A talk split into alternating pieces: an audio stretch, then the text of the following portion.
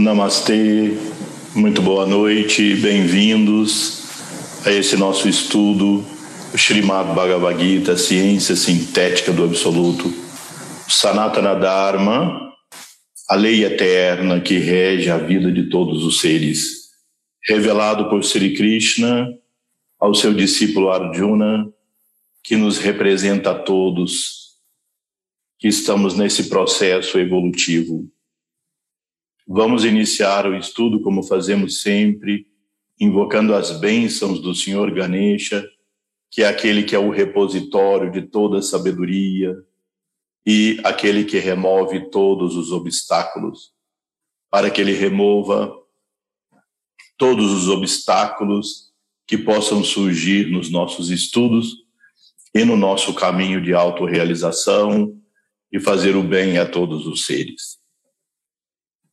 Em seguida, os mantras dedicados ao Senhor Narayana, em sua forma de Naranarayana, Saraswati Devi, a deusa da sabedoria, ao grande sábio Vyasa. E iniciamos o estudo do Vidi, a ciência sagrada.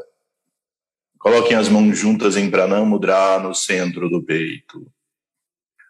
Om Ganana tua Ganapati Gum Havamahe Kavim Kavinam Upamashravastamam Jeshtarajam Brahmana Brahmanaspata Anashrumbam Nuti Bisida Sadanam Om Shrimam Mahaganadipataye Namaha नमस्ते नरदेवाय नमो नारायणाय च बादरीवननाथाय योगिनम् पातये नमः नारायणम् नमस्कृत्य नरम् चैव नरोत्तमम् देवीम् सरस्वतीम् व्यसम्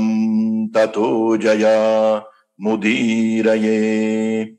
नारान्नारायणाजतौ जगाताैस्तिस्तैस्तिस्तौ शूदसङ्कल्पनतौ च वंदे कृष्ण अर्जुनौ सदा। ॐ। नमस्ते। Bem, na nossa reunião passada, nós vimos até o verso 5 do capítulo 11, Moksha Dharma Gita. O canto do Dharma ligado à iluminação ou à libertação, Moksha. Agora, o verso 6 diz assim: Ó oh, Dananjaya, que é outro nome de Arjuna, agora aprende com perfeição e em detalhe as tríplices variações de Budi e Driti em relação com as tribunas, como são reveladas por mim. Então, nós comentamos no nosso estudo passado sobre Budi e Driti. Budi é o nosso intelecto, a nossa capacidade de discernir, de analisar e chegar a conclusões. E Driti é uma capacidade interna ao nosso à nossa mente, capaz de sintetizar o conhecimento. Então eu dou sempre um exemplo quando você vai ver uma pintura extraordinária daqueles grandes mestres, já de séculos. Você vai num grande museu e olha e você utiliza seu Budi e com o seu Budi você vai analisar qual é o pigmento que ele fez para poder fazer uma tinta que tenha tanta duração e que fique tão maravilhosa ele é analítico, enquanto com seu Driti, você olha para a pintura e diz: olha que conjunto espetacular. Olha que beleza o todo. Então, Budi é a análise, o raciocínio que te leva a uma determinada conclusão, enquanto Driti é a capacidade de você juntar todo o conhecimento e alinhavá-lo, como é um termo muito usado hoje, como síntese, como essência. Não é? Então, agora Sri Krishna vai nos ensinar quando uma dessas gunas da mente, sattva, rajas ou tamas, que ele já descreveu tão bem nos capítulos anteriores, como isso influencia na nossa vida. E fica muito claro, não é?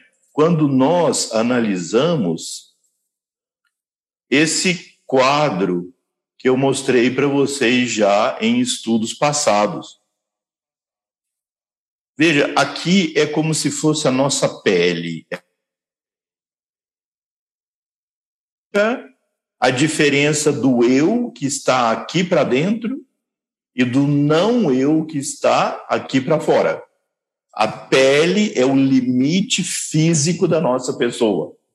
Não é isso? Tem uma formiga andando em cima de mim. Se ela está passando em cima da minha pele. Tem um verme passando dentro de mim, se ele está da pele para dentro. Então, a pele é o limite físico do eu. É claro que o limite psicológico, sociológico do eu é diferente, é a mais abrangente, mas fisicamente a pele é o limite do eu. Então, nós temos nesse limite cinco instrumentos que nos permitem perceber o mundo. O mundo entra em nós por esses cinco sentidos, os gnanendrias. Isso entra como impressão, passa pelo nosso ego, o princípio da nossa individualidade, que é o arrancara, passa pelo nosso manas, que é a mente que tem emoções, sentimentos, filtra pelo nosso Buda, quando eu digo passa, significa filtra. Filtra pelo nosso Buda, que vai analisar a impressão que entrou. E dentro de Budi, Budi é uma tem dentro de si uma faculdade chamada Driti, essa faculdade de sintetizar. Budi analisa, Driti sintetiza, mas são faculdades próprias do nosso intelecto ou Budi. E tudo isso está apoiado e nutrido por Tita, que é a substância da nossa consciência, sendo que por trás de tudo isso está a nossa alma, que vivifica e alimenta todo esse processo. Então, aquilo que entra como impressão passa pelos nossos sentidos, passa pelas nossas os vários aspectos da nossa mente, é interpretado, filtrado, condicionado, e aí isso sai como um comportamento. O comportamento vai ser aplicado através dos nossos cinco sentidos de ação. Os carmendrias. Então, a preensão através do que simbolicamente são as mãos, a locomoção pelos pés, a expressão pela boca, os órgãos genitais como a emissão e o ânus representando todos os órgãos de eliminação física e sutis. Então, uma impressão gera um comportamento. Então, agora, tendo esse conhecimento, Sri Krishna está dizendo: bom, olha, o seu Budi está colorido pela qualidade de sátua. O seu Buda está colorido pela qualidade de irádias e de damas. O seu Driti, da mesma maneira. Então, nós entendemos, e aqui é um conceito que o Ayurveda nos traz para auxiliar a nossa compreensão, o Ayurveda ensina que toda doença, todo desequilíbrio, toda desarmonia, que são todos sinônimos de doença para o Ayurveda, todas elas têm origem no que se chama pragnia aparada. Pragnia é a nossa consciência, é o estar consciente. E a parada significa uma afronta. Nós já vimos isso no nosso estudo passado.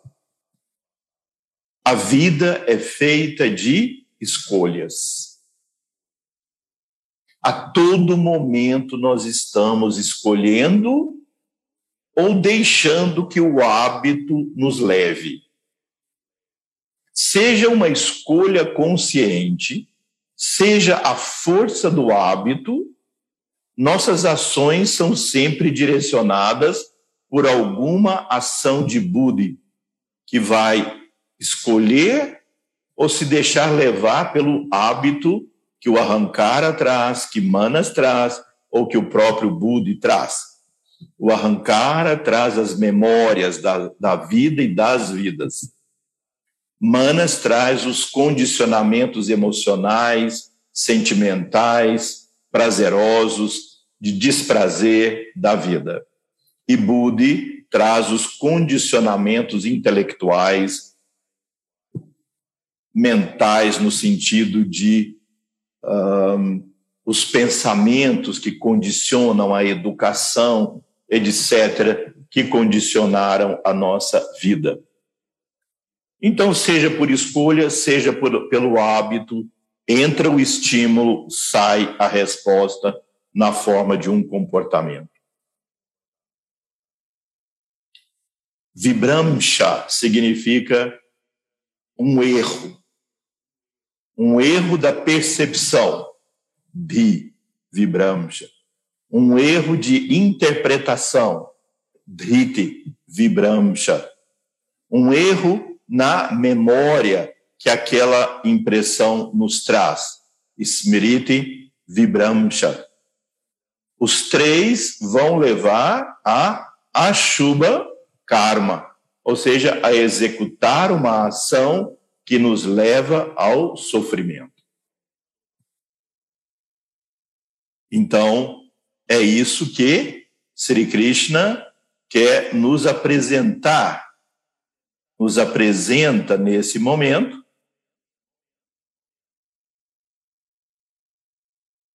Quando ele, então, nos diz, e aí vamos ler aqui o verso em sânscrito para manter a nossa tradição. Então, Sri Krishna diz nesse, nesse verso, Budir Bedam Drishte Chaiva Gunatastri Vidam Shrinu Prochayamanam Yeshashena Prita Priharktevena Dhananjaya Budir, o, o Budi, Bedam, que faz distinções, Drite, o, o Idrista, Cha, também, certamente, Eva, Gunata Trividam, de acordo com as três gunas, Shrinu, ouça, Pro Chamanam, a descrição, a Sheshena, em detalhes, Pritaktuena, feita distintamente, honrosamente, ó Dananjaya, ó conquistador. Dananjaya significa conquistador da prosperidade, ou Arjuna. Agora vem o próximo verso, onde ele vai descrever, então, agora Budi, dominado por Sattva, dominado por Rajas e dominado por Tamas predominantemente.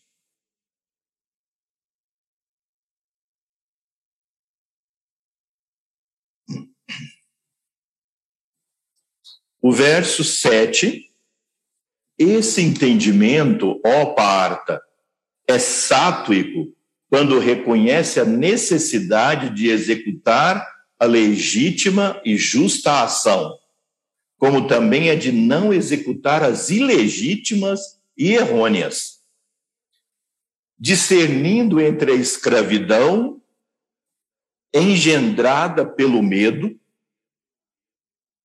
e a liberação obtida por meio da coragem, com relação a tal comissão ou não ação e omissão, respectivamente. O verso em sânscrito é Pravritim chanivritim chakarya kare baye bandam moksham chayaveti buddhi saparta satviki pravritam. Então as atividades. Pravriti significa exteriorização. Ou seja aquilo que aquilo que nós fazemos em relação ao mundo exterior. Cha e também nivritim, nivriti, sem vriti, ou seja, a interiorização, a volta para o nosso interior. Então, sejam as nossas ações externas, sejam as nossas ações internas, que pode significar nivritim também, a renúncia da ação. Então, Nesse contexto, pravriti significa executar uma ação. E nivriti, deixar de executar uma ação. Cha, karya, uma própria ação. Akarye, uma ação imprópria. Então, a grande questão aqui é discernir e a qualidade sátvica nos permite ter uma clareza mental suficiente para nós termos esse discernimento. Quais são a cada momento nós temos que tomar decisões. A cada momento nós temos que ter uma direção. E a cada momento nós temos que fazer uma opção. Surge o hábito que nos leva numa direção.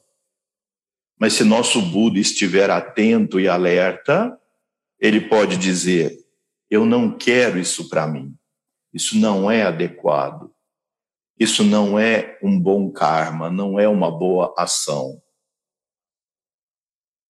Eu vou não deixar que esse hábito dirija minha vida. Ou então, vem o hábito e eu digo, tudo bem, isso é ótimo, isso vai me fazer bem, vai fazer bem a todos, isso é benéfico. Bhaya, o medo, abaye, sem o medo. Bandam, aquilo que prende, moksham, aquilo que liberta. Cha, Ya Veti e o intelecto Saparta. Então, o filho de Prita, ele é de natureza sátrica. Veja, esse é um verso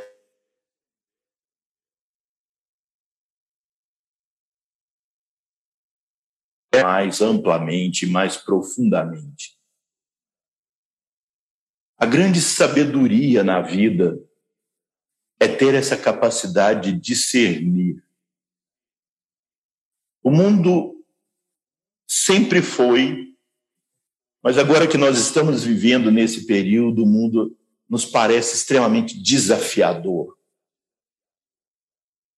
Desafiador nesse sentido que Sri Krishna está nos dando nesse momento, que é qual é a ação justa e necessária? Qual é a ação injusta e não adequada, não necessária, não benéfica? Nós vivemos num mundo complexo.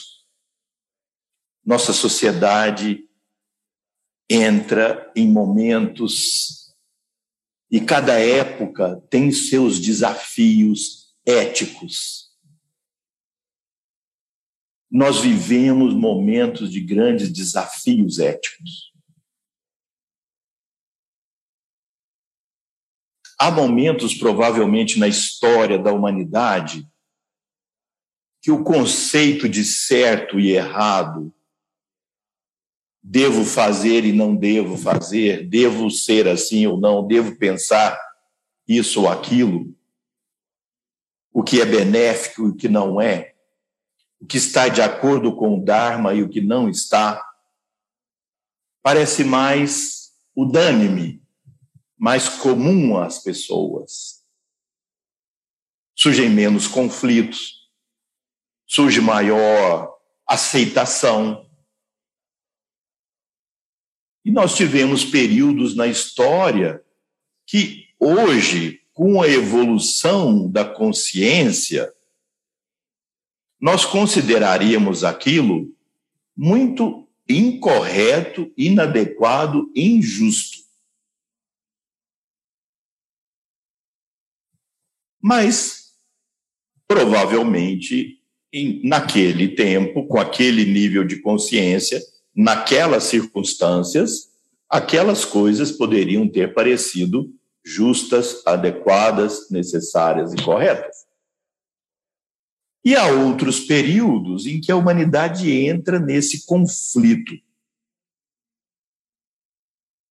A autoridade seja no nível espiritual, físico, divino, humano, que define princípios de certo e errado, bom, bem e mal, fazer ou não fazer, correto e incorreto, ético e não ético,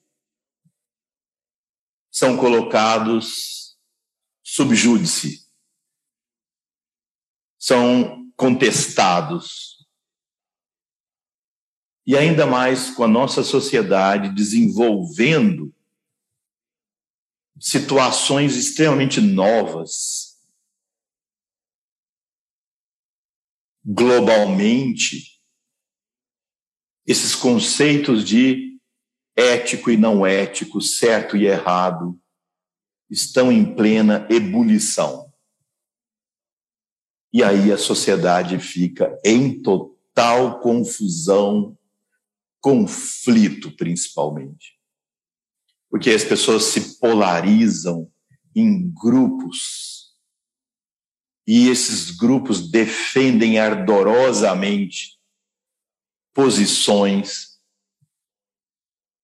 para essas pessoas é o justo, o ético, o correto, e para aquele outro grupo é exatamente o oposto. Uns criminalizam os outros. E aí surgem grandes dificuldades na humanidade. Mas são dificuldades necessárias para o desenvolvimento da consciência. E à medida que a consciência se desenvolve, velhos dharmas, velhas leis, velhos conceitos de certo e errado vão sendo substituídos por conceitos mais amplos, mais justos, mais amorosos, mais abrangentes. Então, hoje nós vivemos uma sociedade complexa, com noções de certo e errado, justo e injusto, Dharma e Adharma, muito confusas. E, de fato, são desafios extraordinários que nós temos que abrir nossa consciência para analisarmos tudo isso à luz dos ensinamentos divinos, à luz das revelações divinas. Mas Sri Krishna coloca aqui, nesse verso, que o critério é do indivíduo e não, obviamente, do indivíduo e da coletividade, e não de seguir cegamente um preceito da lei descrita nos textos. Em nenhum momento aqui Sri Krishna diz: me obedeça, faça o que eu estou te mandando. Siga cegamente minha lei. Veja, até mesmo para Arjuna, seu discípulo direto, seu amigo mais próximo. Sri Arjuna, no final, depois de ter visto Sri Krishna como o Supremo, o Absoluto, pede perdão para ele porque o tratou como amigo e ele é o grande Senhor. Mas Sri Krishna o tratava como amigo, o discípulo, mas nem assim, em nenhum momento, Sri Krishna lhe disse: faça o que eu estou mandando faça o que está escrito no, nos textos. Não. Use o seu discernimento, mas faça com que ele seja sátrico, para que você possa usá-lo de uma maneira não destrutiva. Purifica sua mente através da prática espiritual, através da compaixão abre sua mente, usa bom senso, discernimento que vem da pureza da mente.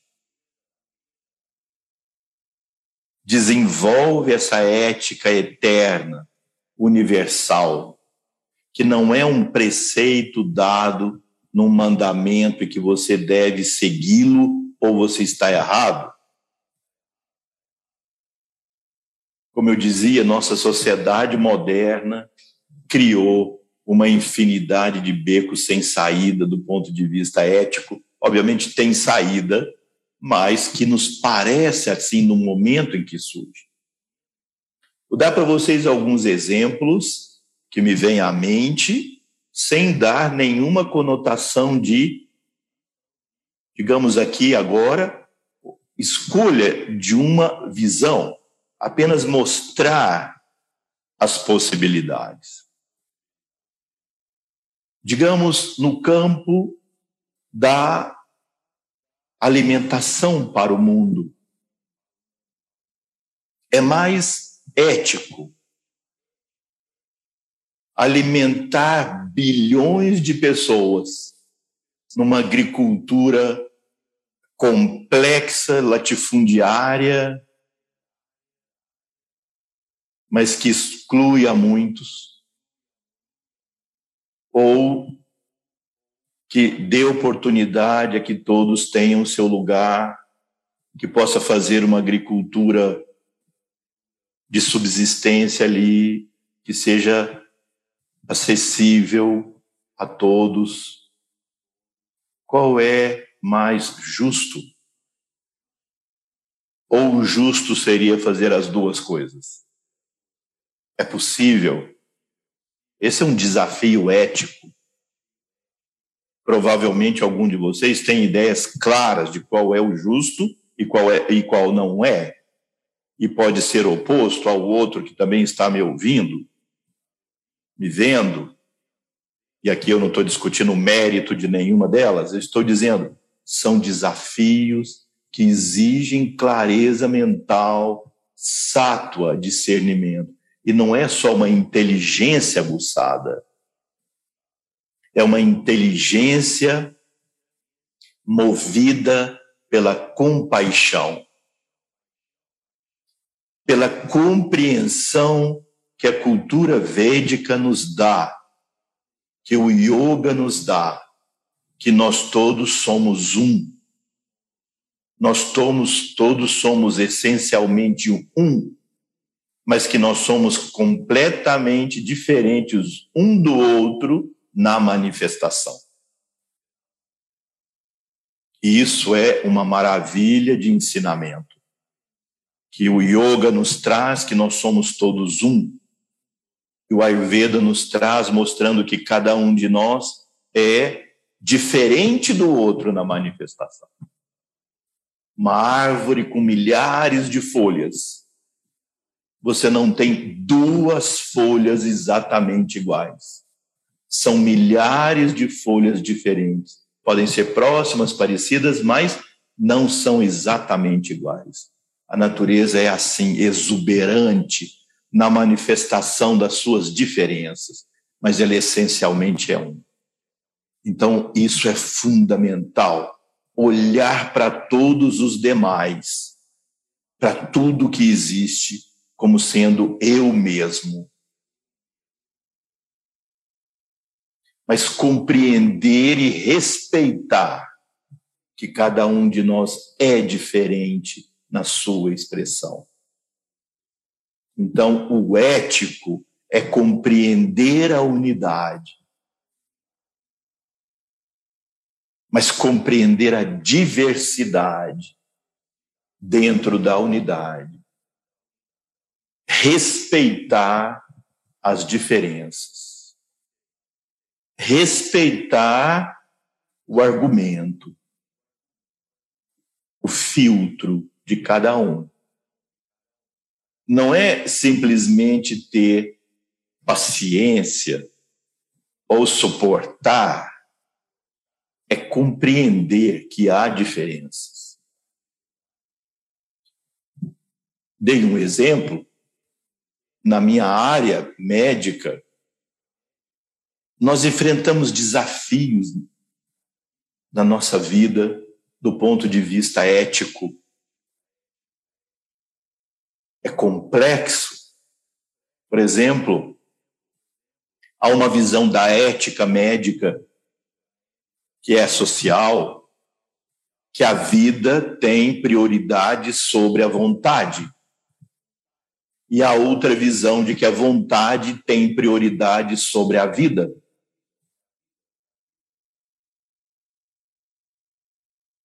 Aí então, se a liberdade, a vontade tem prioridade sobre a vida, uma pessoa que passou, digamos, por avaliações que confirmem a lucidez mental dessa pessoa, e ela decide que a vida dela está muito ruim, que ela está paralisada, ou o que for, que, que faz com que ela se sinta assim, mas comprovado legalmente, medicamente, que ela está em pleno uso das suas faculdades mentais. E ela decide que ela não quer mais viver nesse mundo. É uma decisão pessoal. Isso é ético ou não é ético? Ir ali e alguém injetar uma substância que tira a vida dela. Física.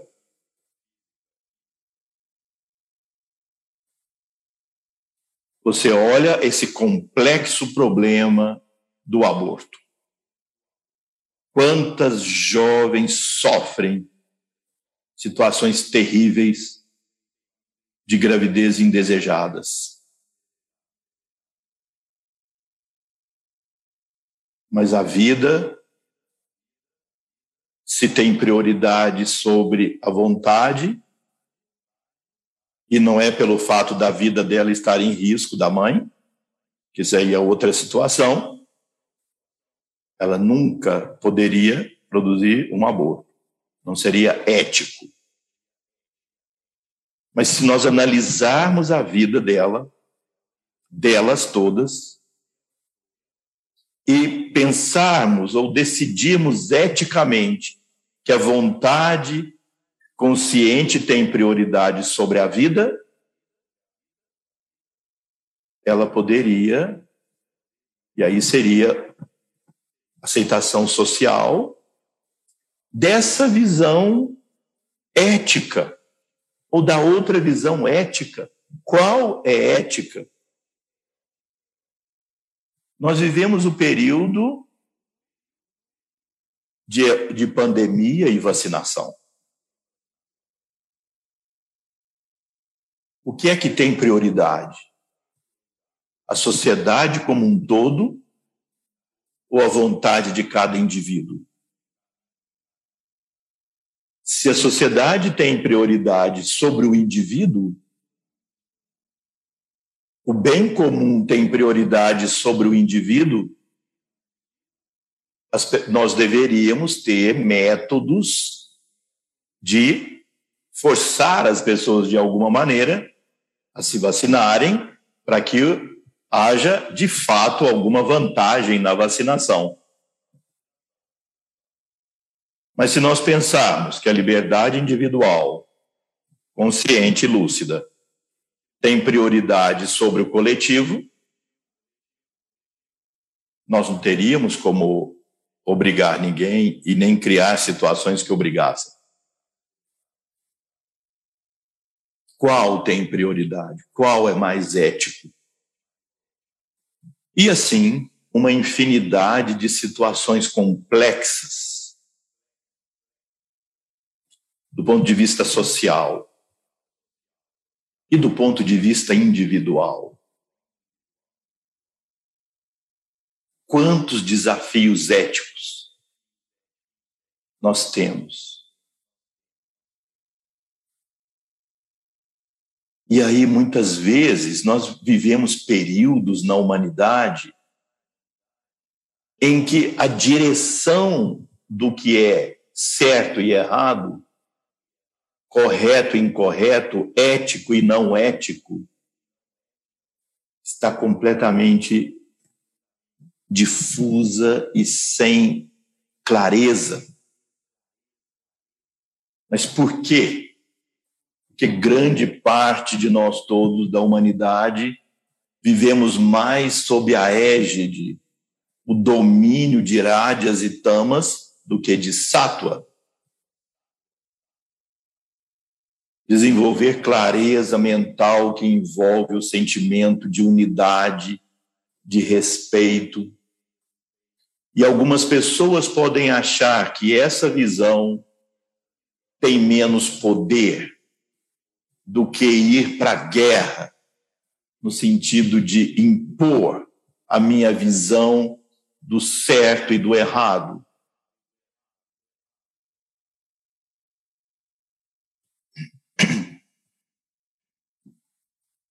Mahatma Gandhi mostrou aquilo que é da tradição védica e a Gita era seu texto maior.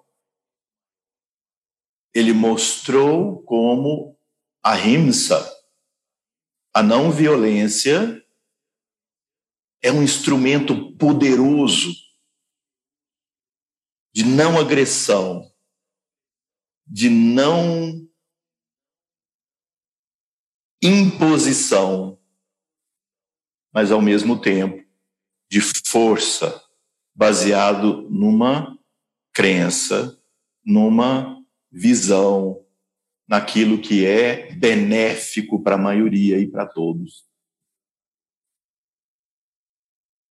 A força daquilo que não é o bem temporário de uma ética baseada em circunstâncias, mas a ética baseada na evolução da consciência.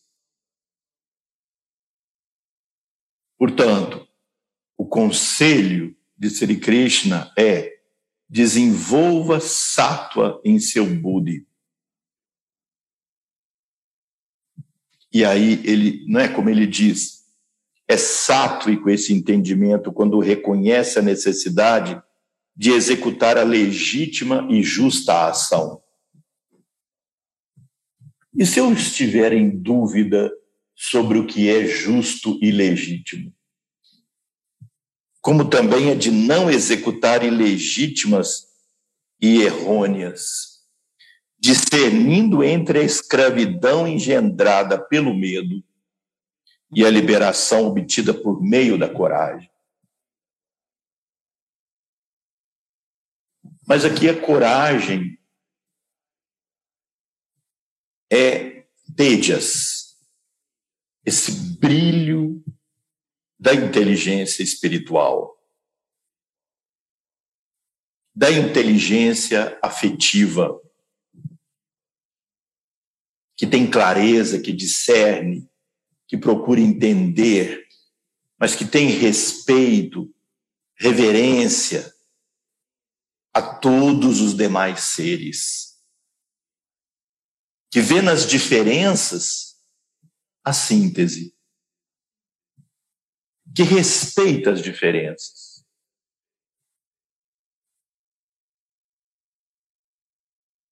Que não impõe por meio do fanatismo, que respeita. E se procura convencer, procura convencer pela compaixão, pela amorosidade, por elevar a consciência das pessoas.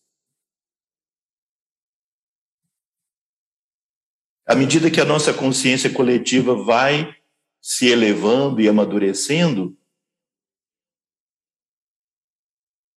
aquilo que é não ético começa a parecer abominável. Como já é abominado pela grande maioria a escravidão, que foi lei numa época. À medida que a consciência se, se vai evoluindo, aquilo que é não ético, eterno, vai sendo deixado como não como uma coisa impensável. E aí as diferenças da sociedade, as diferenças das pessoas, as diferenças de cor, as diferenças até todas as formas de diferenças entre as pessoas. Concentração de riqueza, a pobreza, vai deixando de ser justo. Não que de ética, numa ética eterna, tenha sido justo em alguma época, mas na visão coletiva parece justo. Mas à medida que o tempo vai passando e a consciência vai amadurecendo, vai nos parecendo injusto inaceitável. E isso transforma a sociedade. Por isso é que nós conseguimos fazer mudanças ao nível individual no mundo. As mudanças são individuais, as mudanças benéficas. As mudanças coletivas, elas são as, as mudanças destrutivas, elas são coletivas. Guerras, destruição. Mas a transformação da consciência vai se fazendo de indivíduo em indivíduo. Daí a importância de disseminar esse conhecimento, a importância de viver esse conhecimento. Porque, veja, o conhecimento que não produz transformação, ele não tem valor.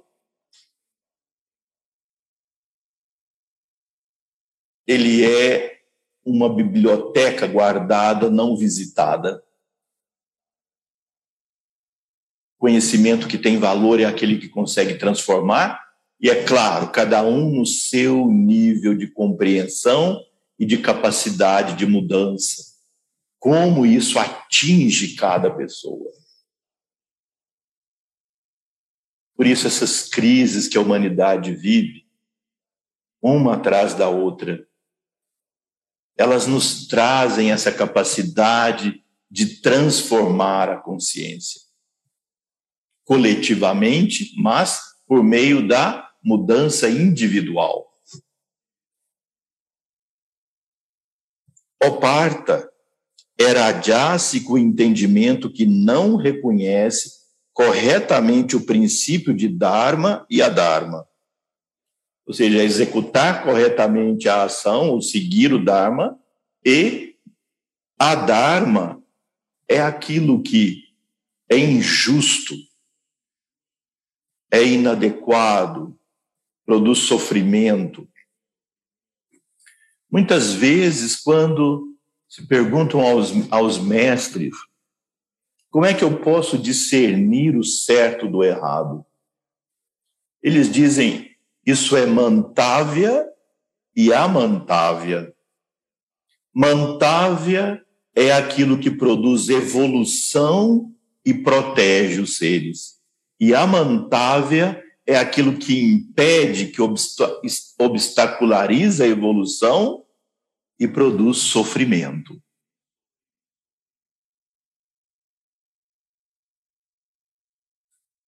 Então, na ética, os textos sagrados que nos trazem princípios, é, é necessário que nós entendamos que nesses textos existem coisas eternas e coisas que não são eternas.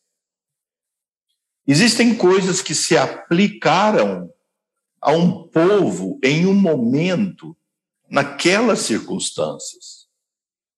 E aquilo poderia ser justo e adequado naquele momento, naquelas circunstâncias.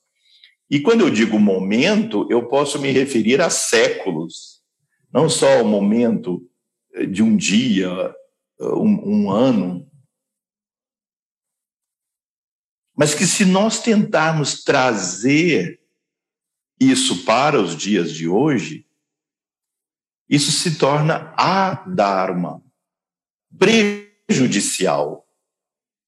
Por isso nós devemos entender o espírito, a essência por trás ou na, na, no coração dos textos sagrados e não seguir a letra morta, como é dito. Compreender a essência universal. Qualquer coisa nesses textos que separar a humanidade ou as criaturas todas por diferenças que são odiosas, negativas e que causam sofrimento, elas não são justas não devem ser seguidas, mesmo que esteja nos textos. Por exemplo, fazendo parte dos Vedas, existe o Manu Smriti, um dos textos importantes dos Vedas.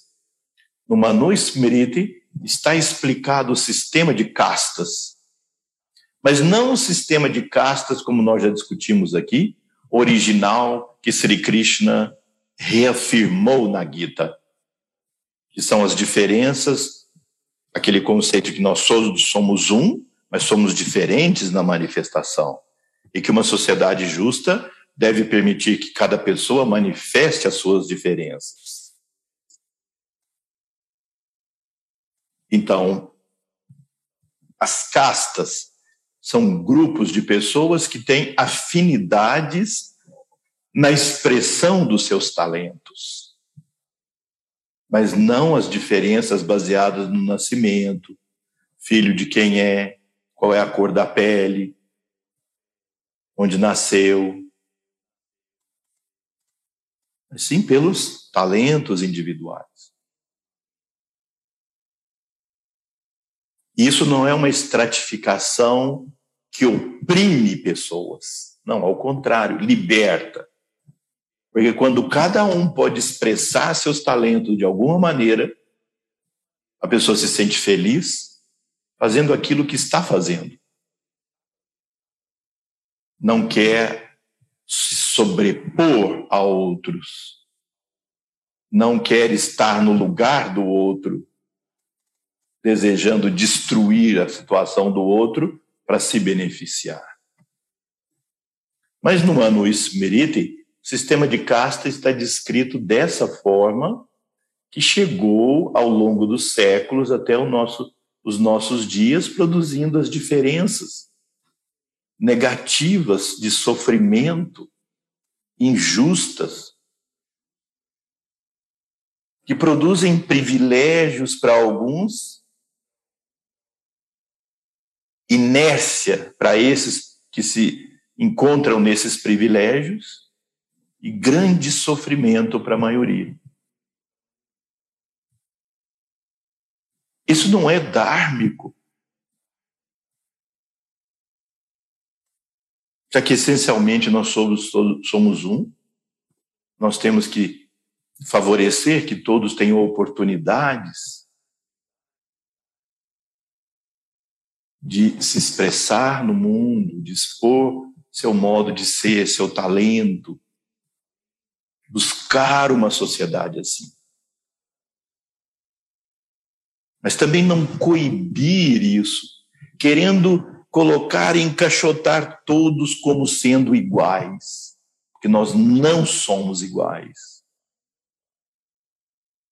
Uma sociedade justa dá oportunidades a todos, as condições básicas de vida a todos, mas respeita as diferenças.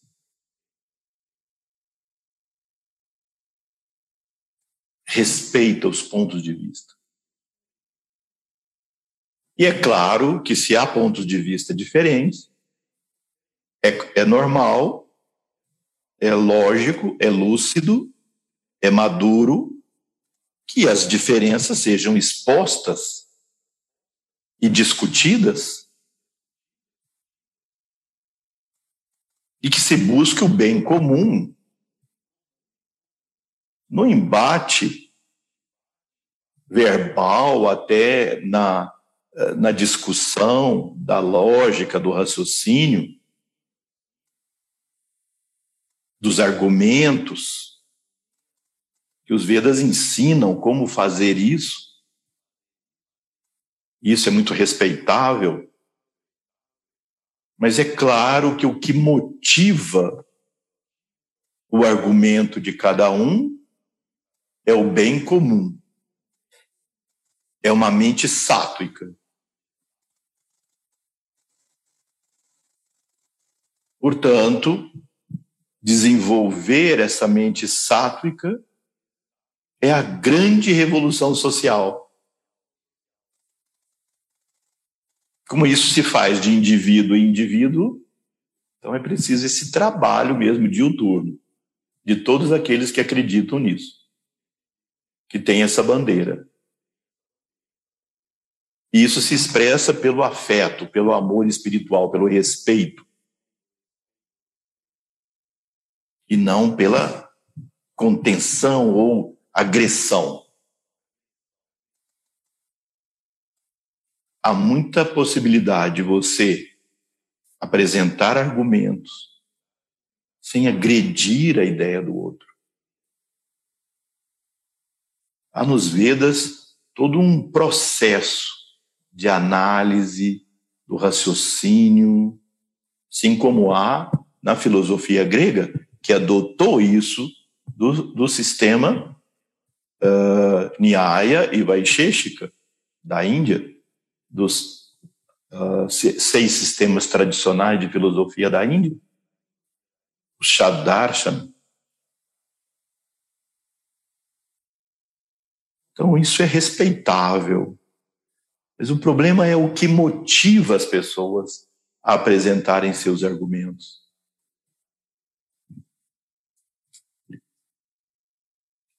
Era rajasico o entendimento que não reconhece corretamente o princípio de Dharma e Adharma, como também o que se deve e o que não se deve fazer. Então vamos ver aqui o verso 8.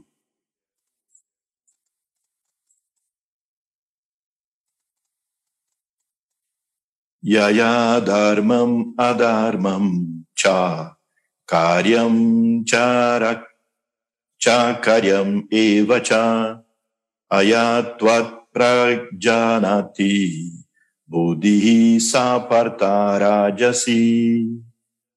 Yaya, por meio do Dharma e do Adharma, Dharmam, Adharmam, e Karyam, a conduta correta, como também Akaryam, a conduta incorreta. Eva, certamente, certamente, ayata, vat, fica confuso, prajanati, para distinguir por meio do Budi o que é correto e o que é incorreto. Então, vocês veem que esse estado rajásico é o que provavelmente predomina na nossa sociedade moderna. Muita confusão de ideias, muita confusão e falta de clareza de discernimento. do que se deve, o que se não deve, confusão mental. Mas mais do que isso, é uma defesa dos interesses pessoais. O selo de Rádias é o predomínio do ego, da motivação egoísta, egocêntrica. Então a confusão é gerada porque há sempre entremeando essas ideias algum interesse pessoal. Mesmo que o pessoal seja para as pessoas da minha tribo.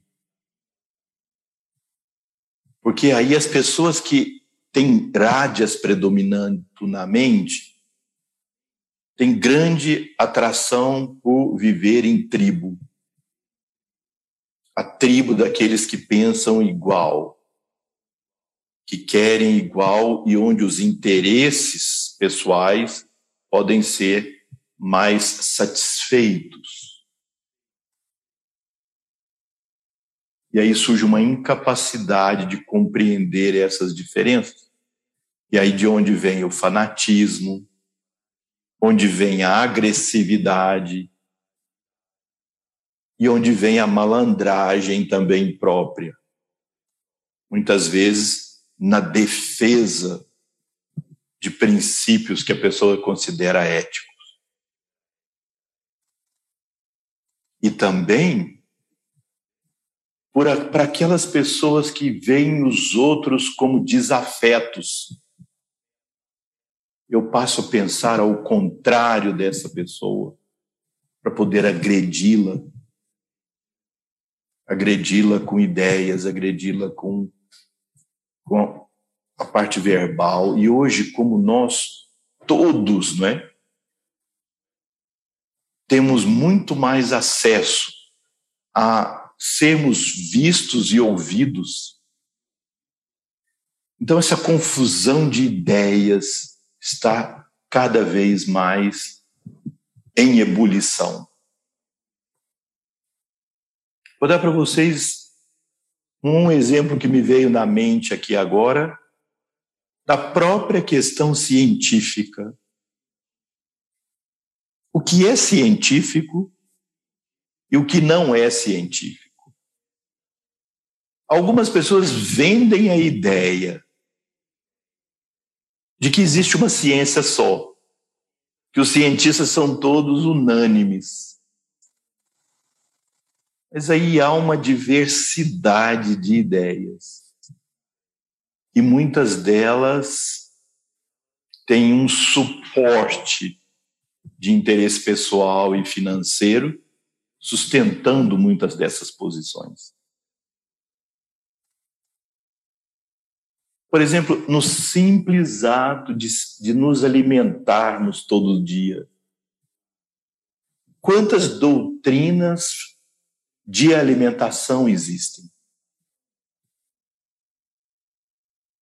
quantas dizem que são baseadas em pesquisas científicas. E os defensores dessas, de cada uma dessas visões atesta isso com força e assim carregam a bandeira com paixão, dizendo que só há aquele método, que o resto está errado. E praticamente todos são contraditórios. E as pessoas usuárias disso se sentem completamente confusas.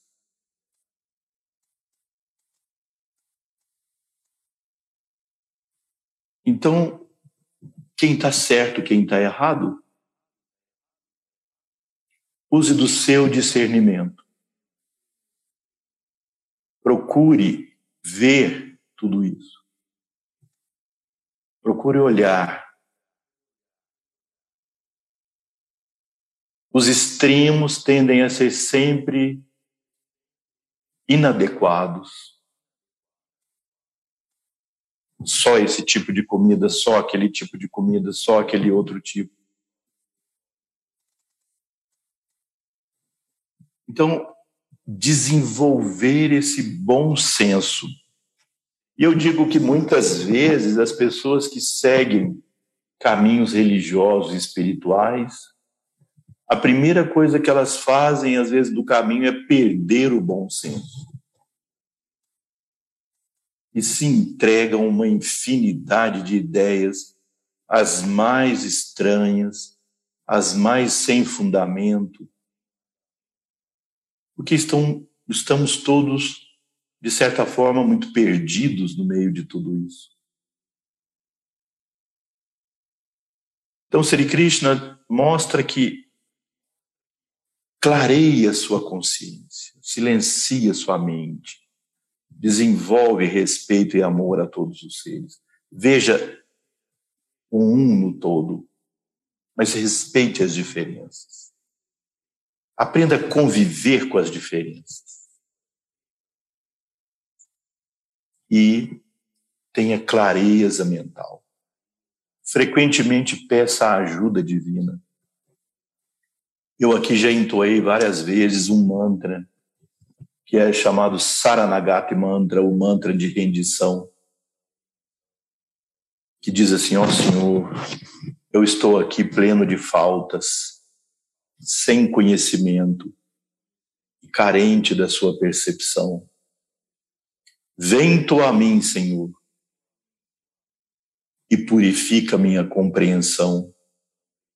Veja, eu não peço, nessa oração, nesse mantra, a gente não pede nada que não seja purifica minha compreensão.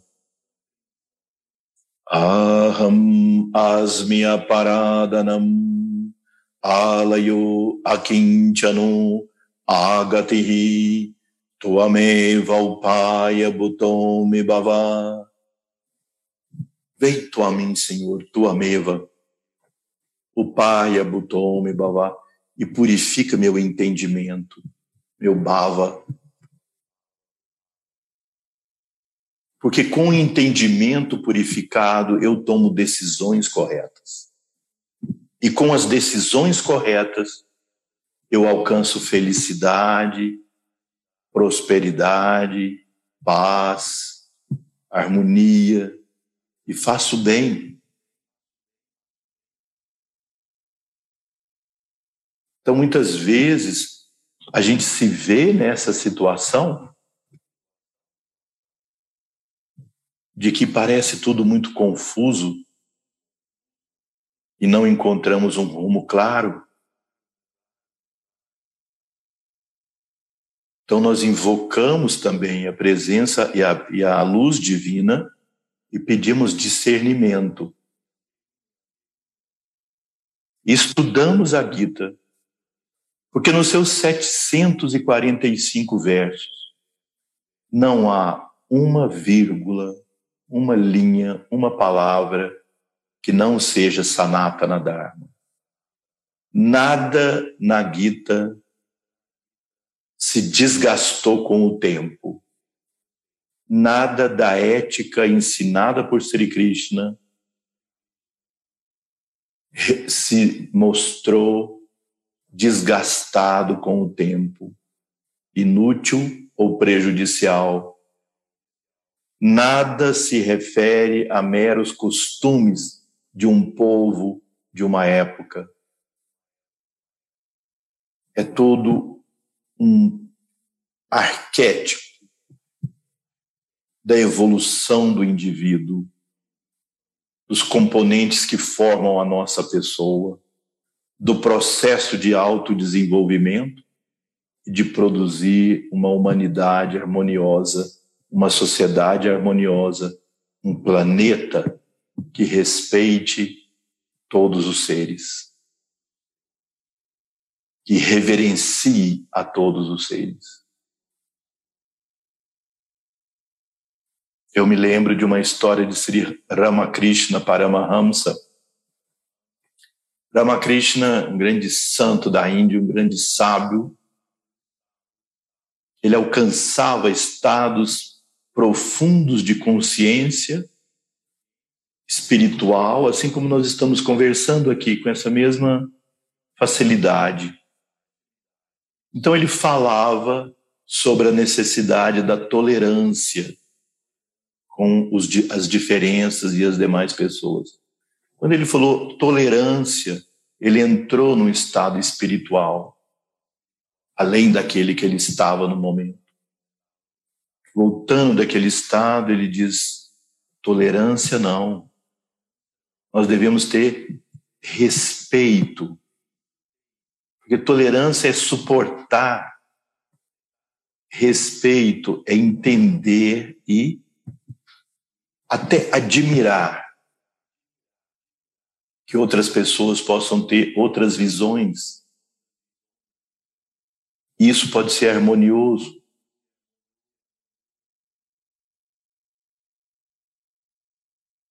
É claro que se nós sentirmos que esses pontos de vista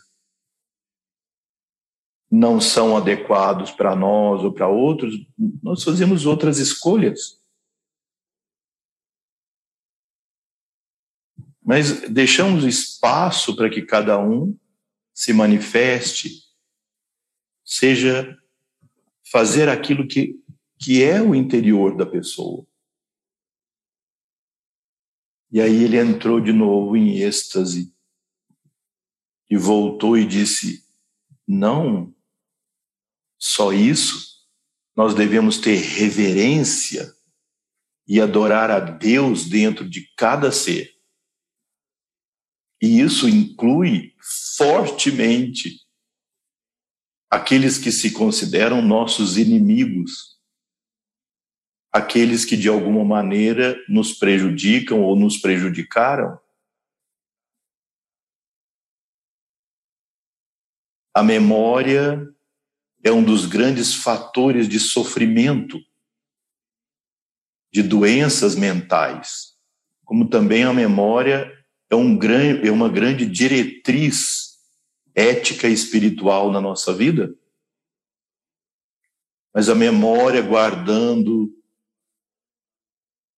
más recordações, traumas, decepções, mágoas, vinganças, são destrutivas. Destrutivas para a nossa vida. Porque aquela pessoa, aquela criatura ou aquela situação que gerou foi, passou, está, leva a vida dela. O que é que nos destrói? A sombra daquilo dentro de nós. Aquela pessoa já não é mais é aquilo que ela produziu de sombra dentro de mim. Então compete a minha pessoa transformar essa sombra. E a outra pessoa, se eu puder ajudá-la, bem, se não, que ela cumpra o Dharma, cumpra o karma dela.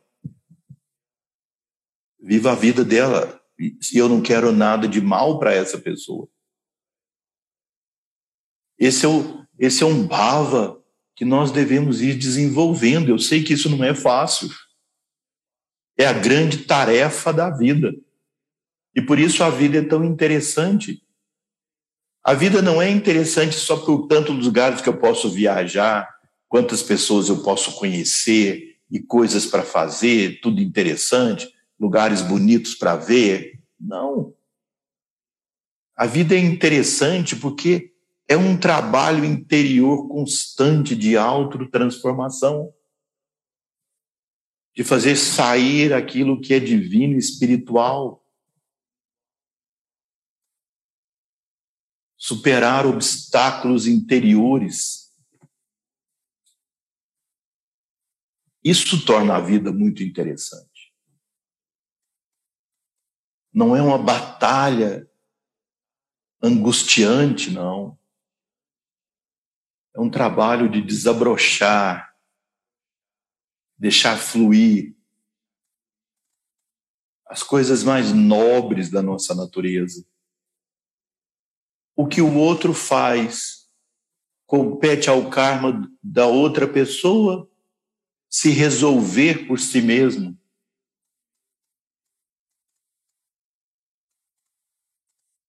Me vem sempre na memória aquela frase que é atribuída a Jesus: Deixe que os mortos enterrem seus mortos. É uma frase misteriosa, mas que significa: deixe que o karma de cada um se resolva por si mesmo. Mas não fique torcendo para que o karma da pessoa, ah, agora cadê o karma que vai castigar aquela pessoa? porque ela merece o castigo, não te compete, não me compete decidir qual é o futuro dessa pessoa, nem qual é o karma que ela deve seguir, nem que tipo de sofrimento que ela tem, que ela leve a vida e que ela continue e se transforme para o bem dela e de todo mundo. O que me compete é transformar a sombra que isso deixou dentro de mim. Olhe para o presente e o futuro. Olhe para o que você pode transformar no seu futuro e no seu presente. O passado é uma experiência, mas não uma cruz que nós devemos carregar cruz de mágoas, de sofrimento, de más recordações que as más recordações nos ensinem, mas não nos criem angústia, raiva, porque isso vai obscurecer nossa compreensão e vai fazer com que nossas decisões venham dessa obscuridade de tamas, que é o que então Sri Krishna fala nesse próximo verso, oparta é de entendimento tamássico aquele que, privado de discernimento átmico, considera obstinadamente o adharma como dharma e todas as aspirações como vãs e ineficazes. Adharmam dharmam itiya manu Manieti tamasavrita sarvartam viparitam sha buddhi tamasi adharmam, o adharma, né? o modo incorreto de atuar, dharmam e o modo correto. Muitos traduzem dharma como dever ou religião, mas o dharma aqui significa um modo harmonioso ou um modo desarmonioso de atuar. Manyate. Tamasa avrita, que é produzido pela obscuridade. Sarva artam, em todas as coisas. Viparitam, opostas. Cha buddhi, o intelecto, então está dominado, oparta, por tamas. Ou seja, é muito comum nós observarmos isso. A mente tamássica fica tão obscurecida que ela vê o crime como coisa certa, a destruição como coisa positiva. E ela promove isso. O mal como o que deve predominar. Então, é preciso ter muito cuidado com isso. Quando essas visões ficam tão distorcidas assim. E a gente vê, por exemplo, heroísmo na disseminação de drogas que matam tanto, de coisas que destroem tanto. De conceitos e modos de fazer que destroem, que prejudicam.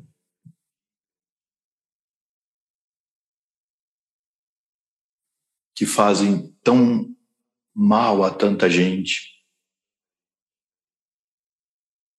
Isso é afirmado como correto quando Tamas está obscurecendo a mente. O Budi. Então, Budi sátrico produz um entendimento claro daquilo que é correto, daquilo que é dármico e o que não é. Quando nós temos dúvida disso, pedimos a ajuda divina, estudamos a Gita e discernimos. Existe um outro grande foco, não é, que o Sri Krishna ensina, e que eu quero agora enfatizar, já tendo dito anteriormente, é a sua escolha, é a sua visão, é o seu entendimento. Nós devemos ir evoluindo para um período da história da humanidade em que o Dharma não nos será imposto por meio de uma obrigação trazida por alguma autoridade, seja ela religiosa, policial ou a que for, ou por medo do castigo. Quantas pessoas matariam outras se não tivesse o risco de serem presas ou mortas por alguém. Imagine o nível de evolução coletiva que nós vivemos. Quantas pessoas causariam grande mal ao outro não houvesse uma lei do país, de onde for, que produzisse alguma forma de punição? Então, nós vivemos ainda esse modo primitivo, em que o certo e o errado são definidos por leis externas, que são impostas por meio de castigo se não cumprida.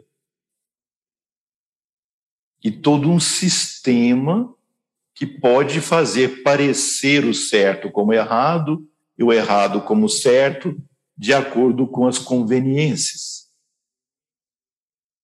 Isso é muita presença de tamas irádias ainda, há um imenso trabalho de transformação a ser feito. Individual para se espalhar para o coletivo. Para nós chegarmos num ponto, num momento em que seguir o Dharma é o modo espontâneo de viver. As leis que organizam a sociedade são mínimas para organizar coisas de menor valor no sentido espiritual, são coisas concretas da vida só.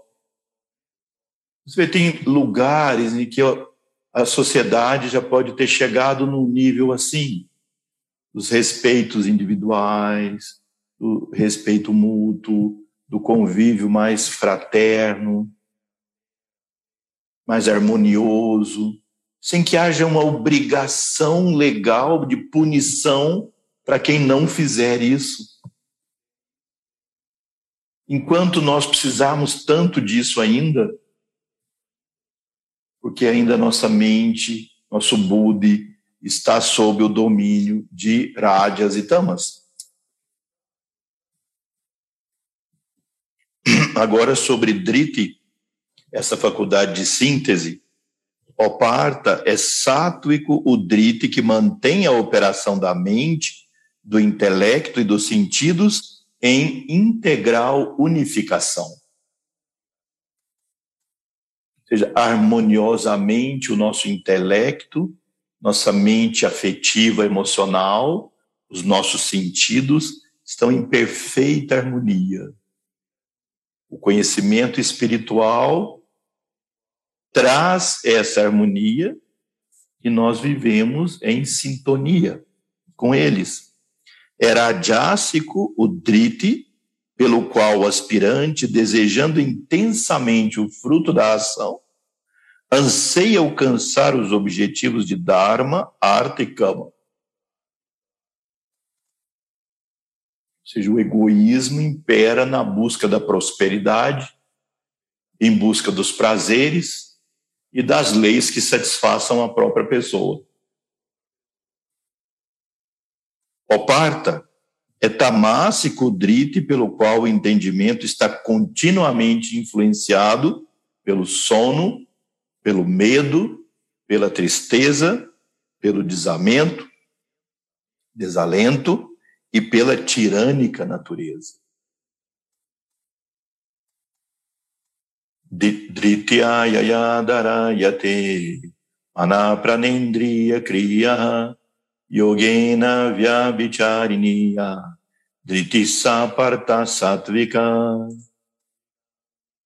yayatu dharma kamartam drityadarate arjuna prasanjena palakankishi driti sapartarajasi então ele está citando de sattva rajas e tamas yaya swapnam bayam shokam Vishadam madam evacha navimunchita durmedha dritihi sapartata masa. Então, como nós estamos já no nosso horário, né, para não cansar muito a todos, então nós continuamos essa análise do Driti no nosso próximo encontro. Então, são temas de grande importância, eu espero eh, ter me exposto da forma, me explicado da forma mais equânime possível, para que possa dar essa visão daquilo que Sri Krishna nos ensina e que é tão importante para a nossa sociedade atual, para dar direção e rumo para as nossas vidas. Grande parte da humanidade está sem alvo, sem meta, ou então colocando essas metas em coisas muito simplesmente da sobrevivência e dos prazeres da vida, sem nenhuma perspectiva maior. é viver muito aquém das potencialidades humanas. Como diz a senhora Anne Besant, né, da Sociedade Teosófica, em um dos seus comentários, ela diz: são brinquedos de crianças. Mas deixa que as crianças brinquem com seus brinquedos porque isso as ajuda a amadurecer para outra fase, em outro momento. Mas nós devemos nos empenhar em transmitir essas possibilidades sem forçar, sem obrigar, sem pressionar, sem impor a ideia do castigo, Vamos ensinar e mostrar aquilo que é elevado e justo das potencialidades do ser humano. E não buscar fazer com que as pessoas sigam esse caminho, o caminho da autorrealização e da iluminação, por meio de ameaças. Que o mundo vai acabar, que as pessoas serão julgadas, que os que são ruins vão para um lugar muito ruim, e assim por diante.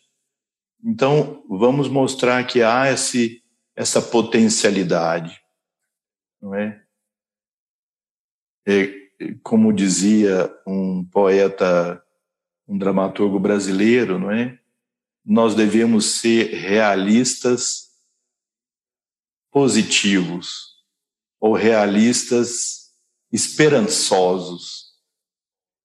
Realistas esperançosos né, ver a situação atual, mas como nós conhecemos essas potencialidades do ser humano e nós e nós acreditamos e partimos do princípio de que há um governo espiritual desse mundo